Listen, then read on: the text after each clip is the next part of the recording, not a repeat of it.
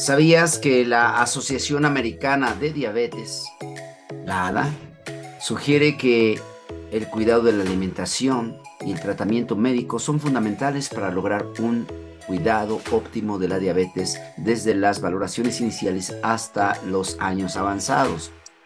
Y hay una herramienta que sin duda puede ser de mucha utilidad llamada el índice glucémico y vamos a hablar un poco de ello.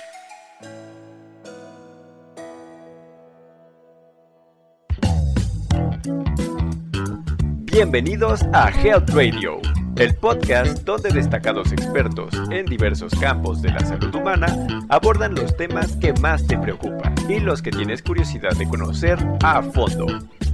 Health Radio, el podcast de la salud.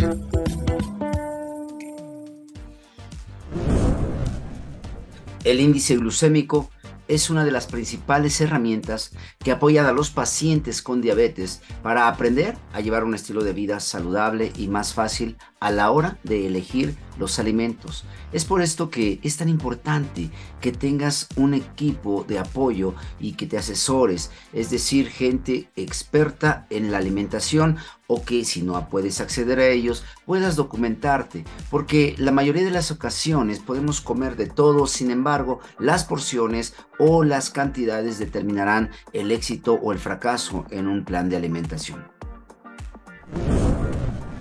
Entonces, ¿qué es el índice glucémico? El índice glucémico es una medida que proporciona información sobre qué tan rápidamente aumentarán los niveles de azúcar en tu sangre al ingerir cierto alimento.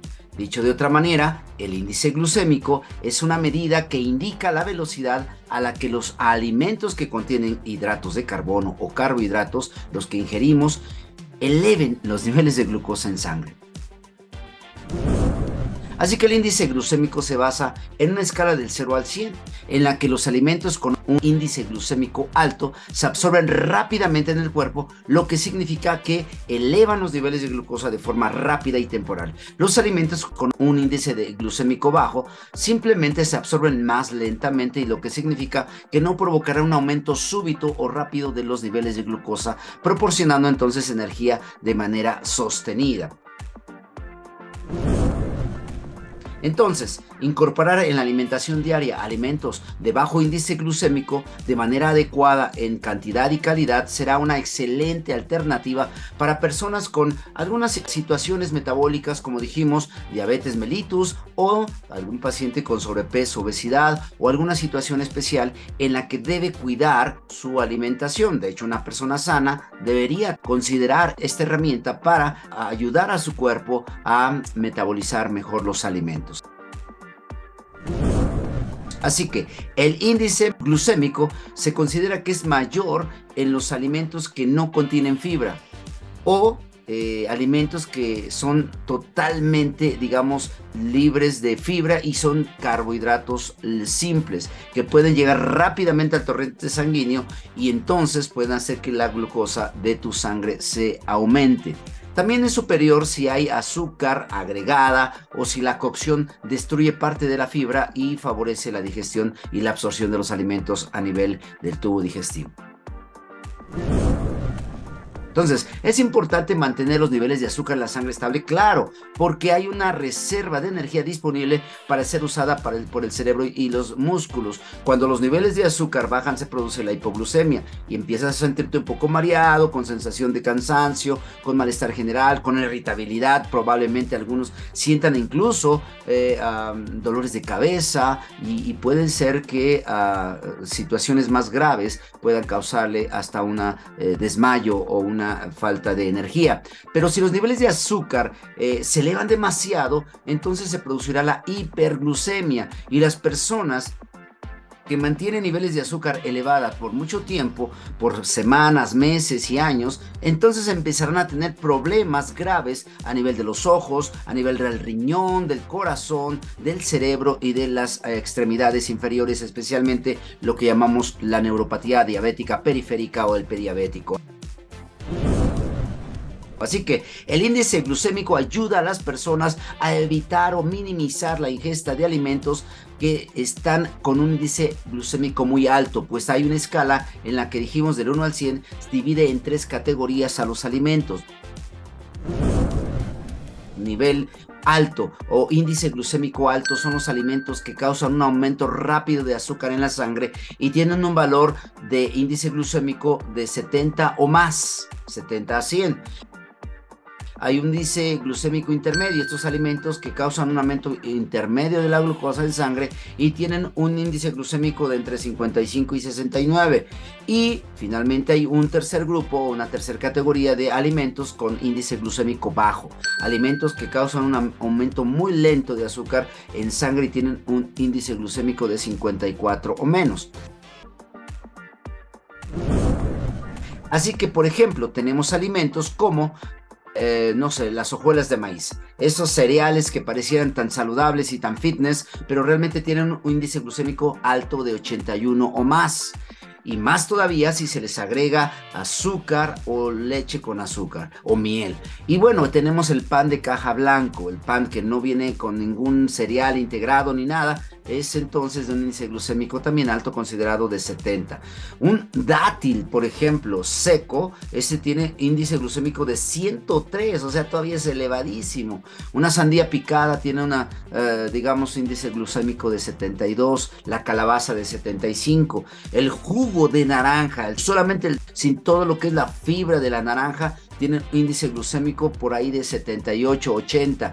Te darás cuenta que es elevadísimo. Entonces hay que minimizar la ingesta de esos alimentos. Por otro lado, veamos los alimentos con índice glucémico medio. Por ejemplo, está el arroz. El arroz cocido tiene un ah, índice glucémico de 60, 62. Em, por ejemplo, la avena cruda tiene un índice de glucémico de 58, 59. La piña, 66. El melón, 65. Ah, la papaya, 59.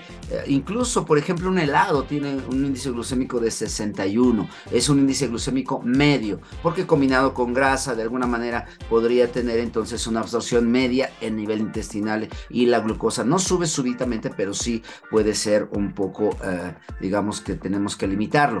Ahora, los alimentos que sí tienen un índice glucémico bajo, pues son por ejemplo el pan integral que de verdad tenga granos de, eh, casi enteros o la cáscara del, grano integral eh, en, su, en su consistencia. Eh, por ejemplo el elote completo, tú lo ves con fécula de maíz, pero tiene también todo lo que es la fibra. Ahí la tortilla de maíz tiene un índice de 52. Todos estos alimentos que te estoy mencionando tienen menos de 50 o 52 o 40 y tantos. Por ejemplo, el kiwi Em, la uva completa, el eh, durazno completo, la fresa tiene 40, eh, la manzana completa con cáscara 38, la pera igual, em, por ejemplo, la zanahoria cruda, 47. Eh, los nopales, fíjate, tienen un índice glucémico de 7. Por eso incluso se habla de que el nopal es maravilloso para la dieta o la alimentación de un paciente con diabetes que quiera tener un, un buen control de su glucosa. El chícharo cocido 48, los frijoles tienen 43 el garbanzo 31, eh, las lentejas 26, o sea, un índice glucémico bajísimo, ¿no? La soya 18 y el yogur natural tiene 36, natural, porque hay unos que ya vienen muy dulces, esos no. Eh, la leche descremada tiene 32, increíble porque la leche descremada es un poquito más dulce porque se activa por ahí al, eliminarles algunos ingredientes a la leche entera. Se vuelve más dulce, no sé si tú lo habías probado comparado a la leche descremada. Pero bueno, la leche descremada tiene 32 y la leche entera tiene 27. De cualquier manera tiene un índice glucémico bajo. Quizá por hay que cuidar la cuestión nada más del colesterol o de los triglicéridos.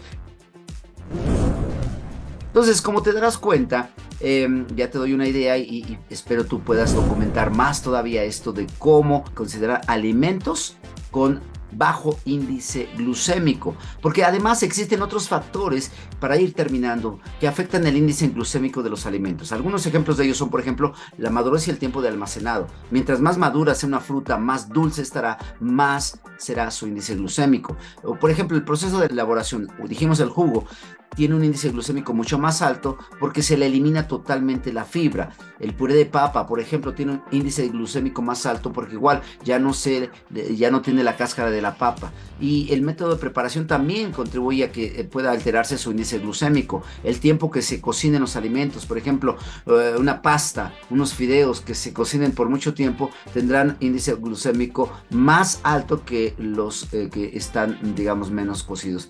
La variedad también puede ser un factor, porque existen alimentos e ingredientes que según su variedad cuentan con mayor o menor índice glucémico. Ejemplo, la manzana amarilla tiene un índice glucémico más bajo que la roja. ¿Sabías eso? Y entonces es de suma importancia cuidar la alimentación tratando de mantener tu índice glucémico bajo en todos los alimentos. Así que no pases, eh, algunas recomendaciones finales, no exceder la cocción de los alimentos, sobre todo cocinar el arroz y las pastas, dice por ahí así como que al, diente, no cocinar demasiado los vegetales, siempre es mejor que queden crujientes o consumirlos casi crudos. El nopal, por ejemplo, es maravilloso cuando lo puedes comer asado o casi crudo. Y eh, para aprovechar su contenido de fibra al máximo. Consumir las fibras y las verduras con piel, pues significa más fibra y mayor fibra, menos índice glucémico. Añadir vegetales y proteínas magras a todos los platos para reducir tu índice glucémico. Eh, por ejemplo, consumir cereales con leche y fruta fresca, ingerir pan integral con queso y tomate, acompañar las pastas con carne y verdura variada, una ensalada siempre será importante agregarle entonces vegetales y proteínas magras y preferir la verdura fresca y cruda a los purés o a los jugos o a los alimentos que vienen en, mm, digamos, eh, mermeladas o en todo lo que es eh, em, ya en, mieles o ya eh, fermentadas. Utilizar la pasta, ah, por ejemplo, el arroz, el pan, las harinas integrales que poseen más proteínas y fibras y por lo tanto pues tienen menor índice glucémico. Y evitar los alimentos con calorías vacías derivadas del azúcar, pues al no contener más nutrientes como proteínas o grasas, se absorben más fácilmente y por ello será más riesgoso que eleven el índice glucémico. Así que, en conclusión, el índice glucémico de un alimento es importante considerarlo al, momento de elegir qué vas a consumir o qué no.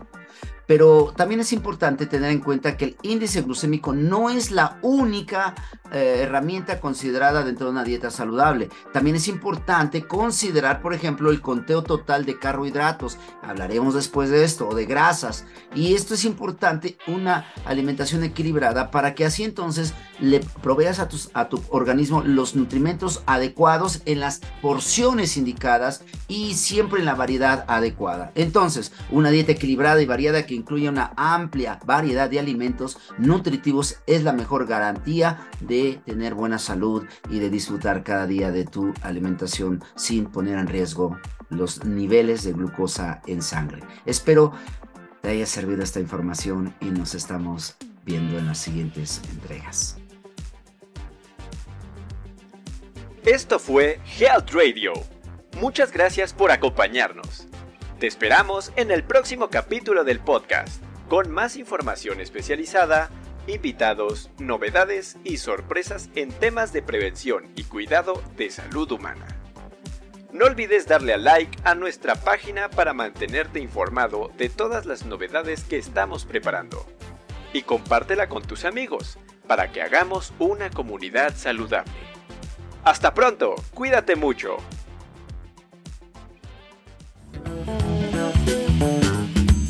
Health Radio, el podcast de la salud.